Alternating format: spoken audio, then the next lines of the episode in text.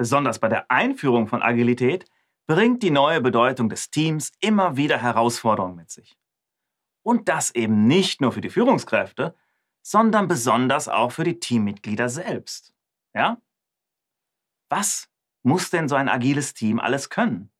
Was sind denn die gewünschten Eigenschaften oder Ausprägungen? Na, dazu gehört die Selbstorganisation.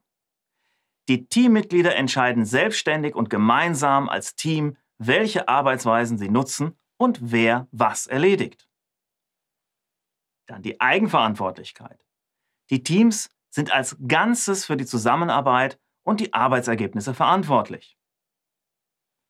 Funktionsübergreifend. Teams sind cross-functional, also interdisziplinäre Teams und die bestehen nicht aus einer Sammlung von Experten der gleichen Fachrichtung, sondern eben aus einer ausgewogenen Mischung. Die Expertisen müssen sich ergänzen. Und außerdem, autonom sollen sie sein. Es bestehen idealerweise keine Abhängigkeiten zu anderen Teams nach außen. Die Teams sind in der Lage, die übergebenen Aufgaben eigenständig zu lösen. Ja? Gar nicht so ohne, was man da alles von den Teams so verlangt, oder?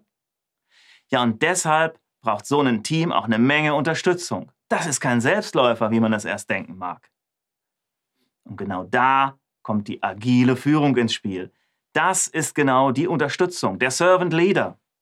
Weg vom Entscheider hin zum Unterstützer. Ja? Kommen Sie aus traditionellen Strukturen, sind Sie mit starren Hierarchien groß geworden. Dann ist das ein Wahnsinnsumdenken, das man da jetzt von Ihnen verlangt. Ganz klar, braucht man gar nicht schönreden. Ja?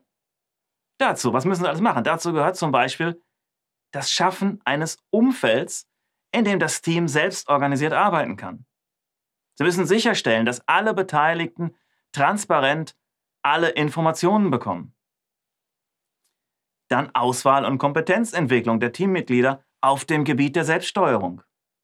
Coaching der Teammitglieder. Proaktives Anbieten von Hilfe.